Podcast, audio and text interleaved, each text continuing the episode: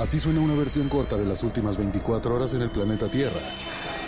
La conversación del mundo, aquí, en el Brief, con arroba el Che Arturo.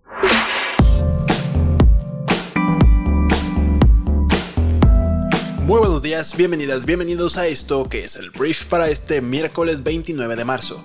Yo soy Arturo Salazar, soy tu anfitrión y uno de los fundadores de Briefy, y en este podcast vas a informarte con un resumen de todas esas noticias que debes conocer el día de hoy para ser una persona bien informada.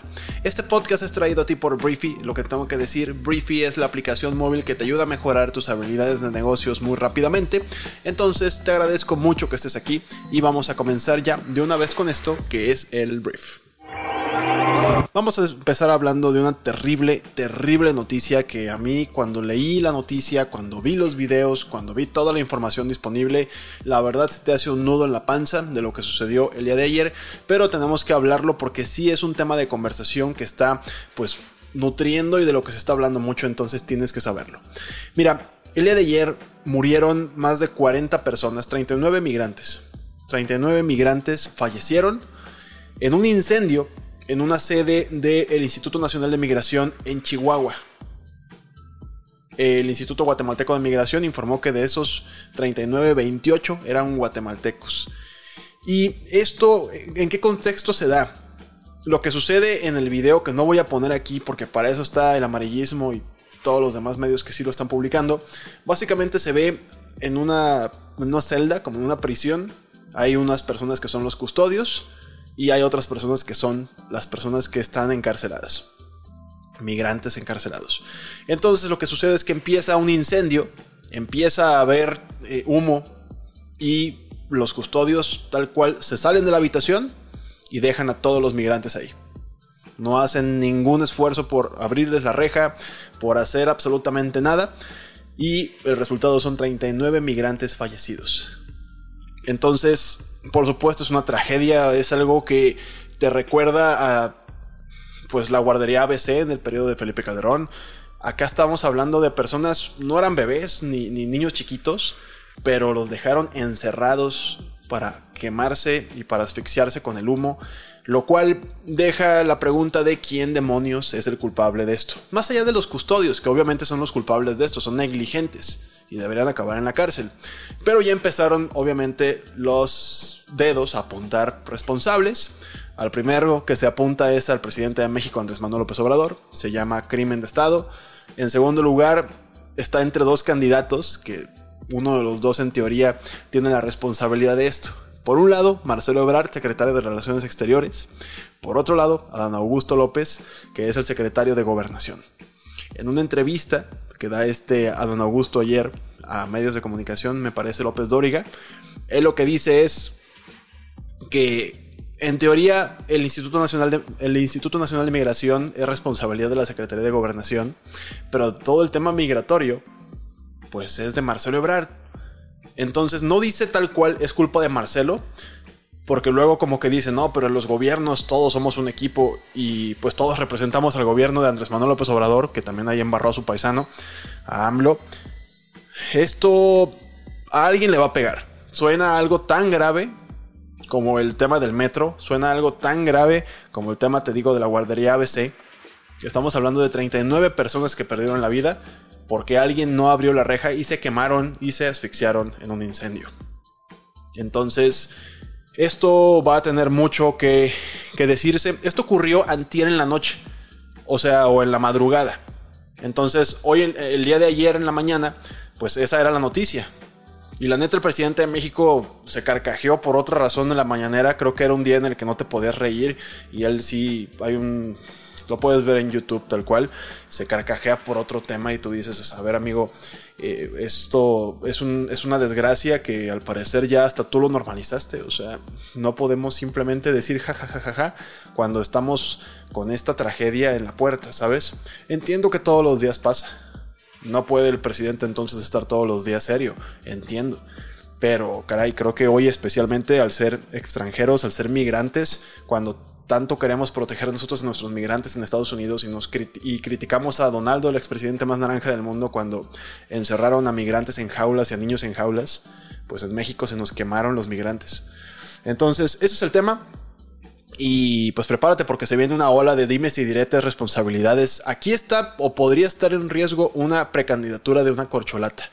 Eso es algo que tenemos que tener muy en cuenta. Siguiente tema. Vamos a hablar ahora de del INE y vamos a hablar del señor, este hombre cómo se llama, es el secretario ejecutivo del INE, Edmundo Jacobo. Mira, Edmundo Jacobo Molina se ha hablado mucho últimamente de él porque él, ya lo dije, es secretario, secretario ejecutivo del INE. El plan de la reforma electoral, cuando entra en vigor, hace o provoca que, que destituyan, inmediatamente perdió su chamba, este Edmundo Jacobo. Después se declara que no se puede aplicar este plan B o esta parte del plan B y retoma su puesto. El secretario general o el secretario ejecutivo del INE es la mano derecha de quien ocupe la presidencia. Y Edmundo Jacobo ayer renunció. Te podrás preguntar, a ver, ¿para qué tanto desmadre de restituirlo si al final terminó renunciando? Lo que Edmundo Jacobo dice es que como la próxima presidenta del INE parece ser que va a ser una persona muy, muy afiliada y allegada Morena, porque ya lo hemos mencionado mucho, cuatro de los cinco perfiles a la presidencia del INE están groseramente relacionados con el partido. Y ante esa situación, creo que hizo algo, dijo algo textual. Él prevé una situación ríspida e intransitable ante los descalificativos que ha recibido por parte de Morena. Entonces, este hombre ya asume que no, no podrá tener una relación profesional, mucho menos personal, con el próximo, en este caso la próxima presidenta de línea. Por lo tanto, ayer renunció y pues a mí se me hizo un poquito muy pronto, porque de repente por ahí ya salieron algunos partidos del PAN, ya dijo que va a impugnar eh, a, estas, a esta quinteta de, candidatas para ser presidentas del INE. No sé si se adelantó un poquito o no sé si él sabe algo, pues mucho más que, que, lo que yo sé. Entonces, bueno, renuncia Edmundo Jacobo. Siguiente punto, vamos a hablar ahora de eh, Alito Moreno. Alito Moreno es el presidente nacional del PRI y hemos estado hablando aquí de cómo el PRI había estado un poquito, pues nadando de muertito y asumíamos muchas personas que podría estar a favor precisamente de este tema de la presidenta del INE. Creíamos que iba a pactar con Morena para votar a favor de alguna de las candidatas allegadas a Morena. Con esto tendría más de las dos terceras partes necesarias para aprobarse y no tendrían que ir al proceso de la tómbola, que en teoría si no se ponen de acuerdo los diputados, el viernes, el viernes 31 habrá un, tal cual sacarán un papelito y el nombre será la nueva presidenta del INE y también será consejera electoral del INE. Entonces, esa era la expectativa, la verdad yo creí que el PRI igual y pactaba, pero ayer Alejandro Moreno reviró y aseguró que el PRI votará en contra de los aspirantes al INE. Tal cual dijo, no, eh, vemos muy claramente que están bastante cercanos al partido de las candidatas, está como súper amañado todo esto y votaremos en contra. Esto es relevante porque hay un hombre que se llama, ¿cómo se llama? Este Rubén Moreira, que también es priista, que hace dos días sacó un video en Twitter en el que decía que él no veía mal que estuvieran pues tan relacionadas las candidatas con el partido y pues que al final cada quien es responsable de sus actos y no tiene nada que ver el parentesco y es como, a ver señor, no sé qué está haciendo usted, pero suena muy anticonstitucional. Entonces, bueno, este, en este caso no se ponen de acuerdo en el PRI, que de por sí traen un desmadre y una desorganización brutal. Entonces, bueno, Alito Moreno habla de que su bancada votará en contra, no van a pactar con Morena y se irán a la tómbola entonces, pero el problema, como lo mencioné ayer, ya está hecho. O sea, si ya tienes a cuatro de cinco personas candidatas a la presidencia del INE, pues ya muy, o sea, muy perfiladas a ayudar a Morena, pues entonces ya, ya, ya valió madre, literalmente.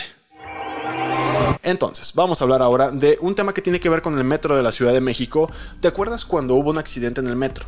Que tristemente fallecieron personas. Y no me refiero al del colapso de un puente, hubo otro que también fallecieron personas. Esta es la gran lápida encima de Claudia Sheinbaum en su administración a cargo de la Ciudad de México. Entonces, cuando ocurre este segundo problema, lo que ocurrió fue que pues se puso miembros de la Guardia Nacional. 6.000 elementos de la Guardia Nacional estaban custodiando el metro porque se empezó a hablar de que estaba siendo saboteado el metro. No tiene nada que ver con que no haya presupuesto para mantenerlo, no tiene nada que ver con todo esto y que no se le dé el mantenimiento adecuado son sabotajes. Incluso una pobre mujer la encarcelaron porque se le cayó una parte de una lavadora, me parece, un, un, blanco, pues. Y terminó en la cárcel la pobre señora porque la acusaron casi casi de terrorista. Entonces, después de que todo esto ocurre, ya, pues el tema del metro ha ido diluyéndose. Si te fijas, ya no has visto tantas críticas en redes sociales del metro. Normalmente hace tal vez un mes todavía veías videos del metro quemándose, el metro con humo, el metro con no sé qué. O sea, problemas y problemas y problemas de esta, de esta cosa del metro. Y ahora pues ya no los ves. Entonces, lo que sucedió es que ayer se anunció por parte de la, la, jefa de gobierno de la Ciudad de México que se van a retirar a los elementos de la Guardia Nacional del Metro. Poco a poco hay un plan estructurado para hacerlo, porque ya se curó el terrorismo en el metro y pues más bien ya no es una crisis para la actual jefa de gobierno y por lo tanto pues ya no, ya no va a haber, ya no van a estar los miembros de la Guardia Nacional en el metro y pues para ella al parecer ya pasó la tormenta. Entonces, bueno, eso es la noticia. Se van, si tú vives en la Ciudad de México, empezarás a ver cada vez menos y menos personas de la Guardia Nacional cuidando el metro, cuando yo sí creo que deberían estar en otro lado, como cuidándonos del narcotráfico. Ando muy anti-AMLO el día de hoy, una disculpa, pero pues mira, la verdad es que hay noticias que no, no las puedes defender, o sea, no, no hay forma. Pero bueno, vamos a hablar de Estados Unidos. Y vamos a hablar del señor Mike Pence. El señor Mike Pence fue vicepresidente de Estados Unidos en la administración de Donald Trump, el expresidente más naranja del mundo, y ayer un juez federal le ordenó al, ex, ex vicepresidente Mike Pence que va a tener que comparecer ante un gran jurado que investiga los intentos del expresidente de anular las elecciones en el año 2020, dejando de lado, pues en gran medida, dos esfuerzos legales separados de Pence y Trump para limitar su testimonio, según dos personas familiarizadas con el asunto. Entonces, Mike Pence ya ha dicho en varias ocasiones que Donaldo se equivocó al intentar, pues, no tal cual dice detener eh, el nombramiento de Joe Biden, pero sí al intentar hacer todo lo que pudiera para que pues es que no sé cómo decirlo sin que diga Donald Trump se quería robar la elección, pero tal cual Mike Pence ha reconocido que Donald Trump no está en lo correcto, o sea, no está a favor de que Donald Trump diga que le robaron la elección, él sabe que no fue así, y ahora pues va a tener que testificar con la mano en la Biblia y jurando que va a decir la verdad y a partir de aquí en teoría se quiere acusar a Trump de haber provocado esta desgracia que fue el ataque al Capitolio y con eso la muerte de varias personas cuando una horda de, simpatizantes de Donaldo entraron, dispararon, o se hicieron un desmadre, pusieron la vida en riesgo de diferentes legisladores que estaban en una sesión para nombrar precisamente Joe Biden el ganador de la elección. Entonces Mike Pence, que era pues la persona que estaba en teoría a un lado o completamente informado de lo que estaba haciendo y pensando Donaldo, va a tener que comparecer y veremos dónde termina esto. Ahora vamos a hablar de negocios y voy a hablar de WhatsApp, que es probablemente el servicio de mensajería que tú utilizas, porque WhatsApp está trabajando en una función de chats de audio muy similar a una plataforma que se llama Discord, en la cual tal cual tú pones, haz de cuenta, em, chat de audio para la despedida de soltera de fulanita y esto no es una llamada en sí, no es como que te conectas a una llamada, más bien es un canal de audio siempre abierto. Es como si tú tuvieras un Zoom una llamada de Zoom sin, audio, sin video, perdón, que creo que también Discord ya tiene un tema de video, pero no se usa normalmente así. Este, y lo tienes ahí, te metes y hay gente platicando y a veces no hay nadie, pero puedes mandar un mensaje y la gente como que nada más ingresa al chat y ya empiezas a hablar. O sea, tal cual es eso. Te digo, no es lo mismo una llamada, pero sí se parece bastante. El punto es que WhatsApp, que sigue integrando o sigue intentando integrar diferentes funciones a su plataforma, es lo que va a hacer. Trabaja en una función de chats de audio muy similar a Discord. Y probablemente una noticia, la más importante en el mundo tecnológico del día de ayer, fue que Apple ya lanzó una función que se llama Pay Later, que básicamente es Apple entrando al mundo de los bancos. Te platico, mira, desde el año 2000, ay, ¿cuándo? Hace casi nueve años, hace casi nueve años, Apple lanzó el wallet, que en, los iPhones es donde tú puedes poner una tarjeta de crédito para pagar con el celular, o si vas a, si tienes un boleto para algún concierto, el cine, o tal vez para algún avión, en el wallet también puedes guardarlos. Entonces, ahí hay muchas cosas. Es como una cartera digital tal cual.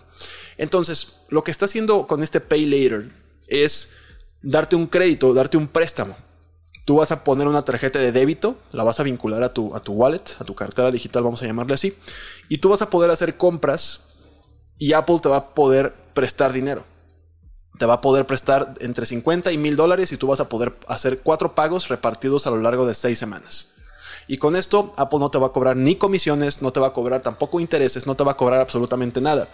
Y bueno, ¿por qué está haciendo esto Apple? Porque se quiere meter al mundo del el fintech. Los bancos digitales ya se metió, ya tenía tiempo, pero ahora se mete en este mundo del crédito. Y tiene muchísimo efectivo Apple para hacer esto. O sea, te puede prestar y tiene neta camionadas de dinero en efectivo para hacerlo. Entonces, bueno, por, fin se lanzó.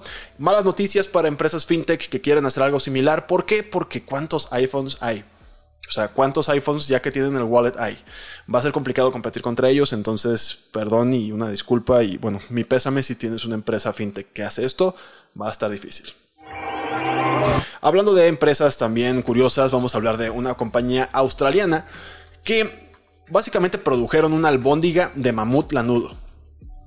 Y esto lo hicieron para demostrar el potencial de la carne cultivada en el laboratorio. El equipo utilizó una mezcla de ADN de mamut y elefante.